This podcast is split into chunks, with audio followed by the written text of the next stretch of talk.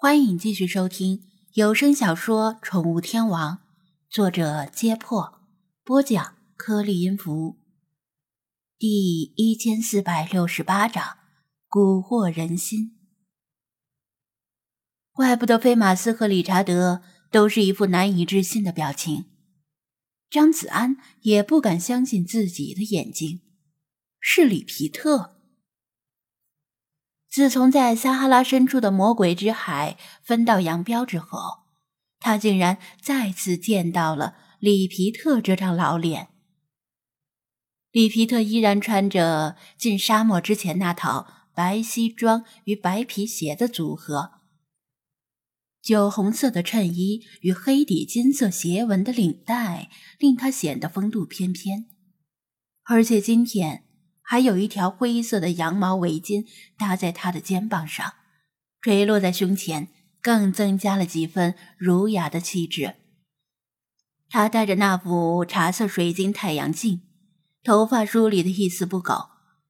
只要是不认识他的人，任谁第一眼看到他，大概都会把他当成时尚圈的一方大佬，而不会想到。他居然是一个整天蛊惑人心的神棍。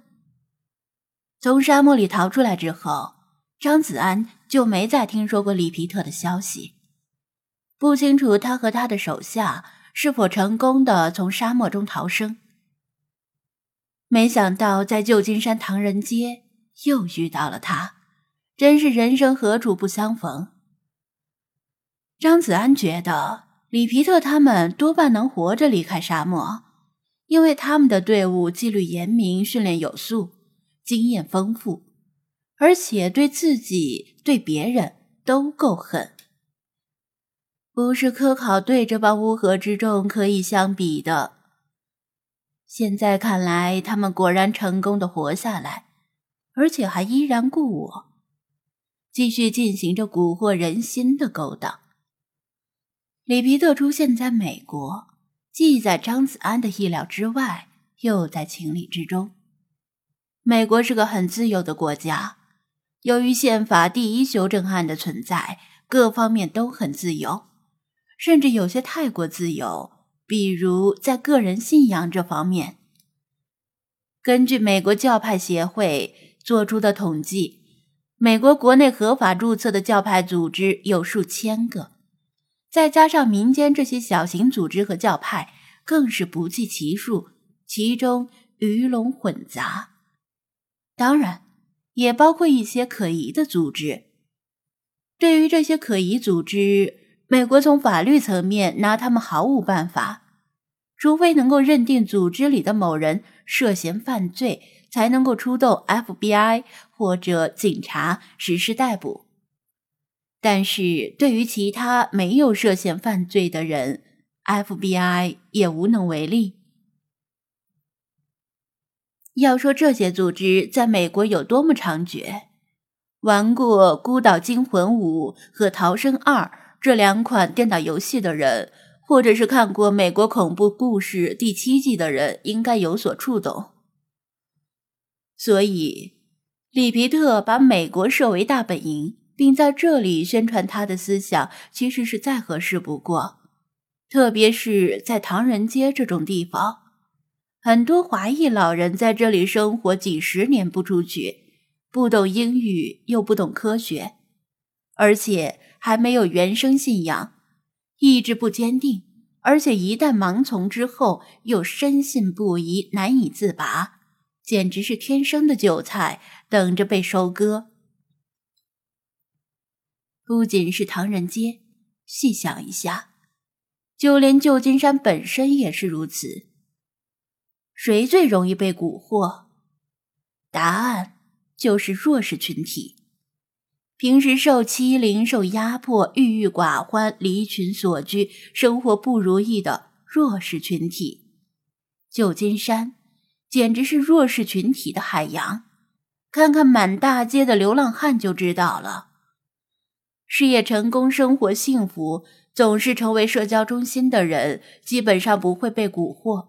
但这样的人能有多少呢？恐怕很少。大部分人都会经历生活和事业的低谷期，总会有失意和落魄的时候。这时候，他们很希望得到精神上的依赖和寄托。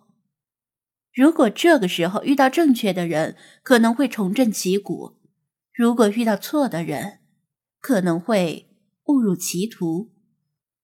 里皮特在这里蛊惑人心，拉拢追随者是他的自由，无论是张子安还是美国政府都无权干涉。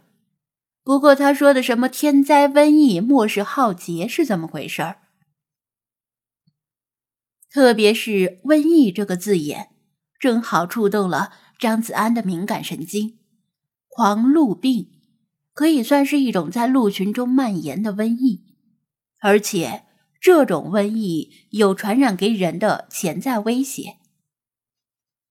张子安倾向于认为这是巧合，因为像这样的可疑组织，无一例外总是用世界末日之类的预言来吓唬民众，令民众恐慌动摇，再趁虚而入。这也算是常规操作。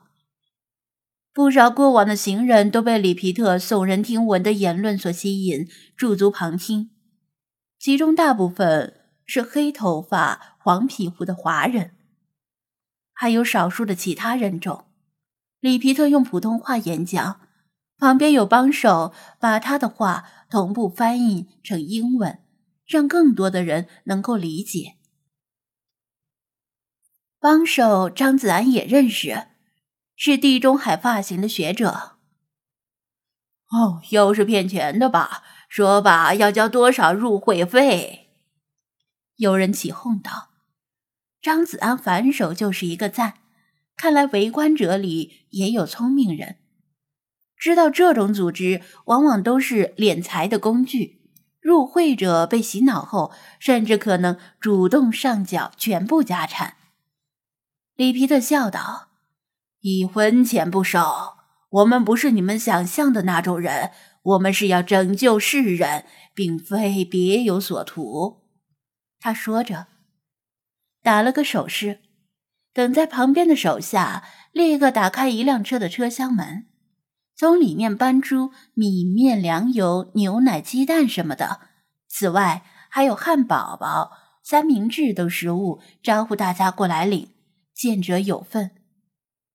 见到有便宜可占，围观者里那些中老年人顿时激动起来，呼啦的涌上去领取物品，左手一桶，右手一桶，恨不得自己多生几只手。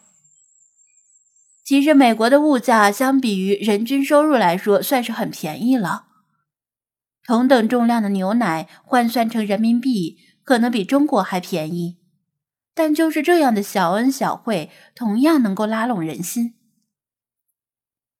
见有免费的食品可领，周围的人越聚越多，几乎阻塞了交通。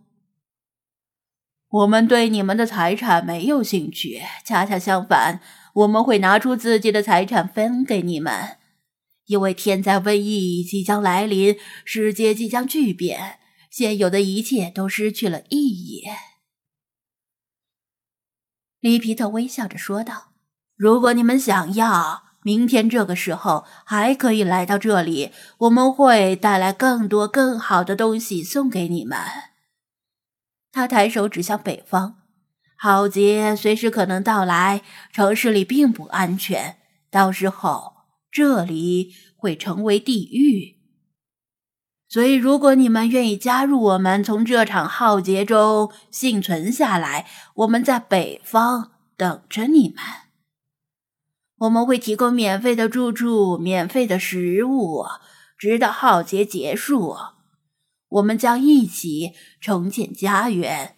那个时候，我们会成为世界的主人。说完，他对众人挥手致意。然后跟手下人一起上车离开，部分围观者纷纷散去，但仍有人痴痴地盯着利皮特离开的方向，因为对于很多人来说，已经没有什么可失去的了。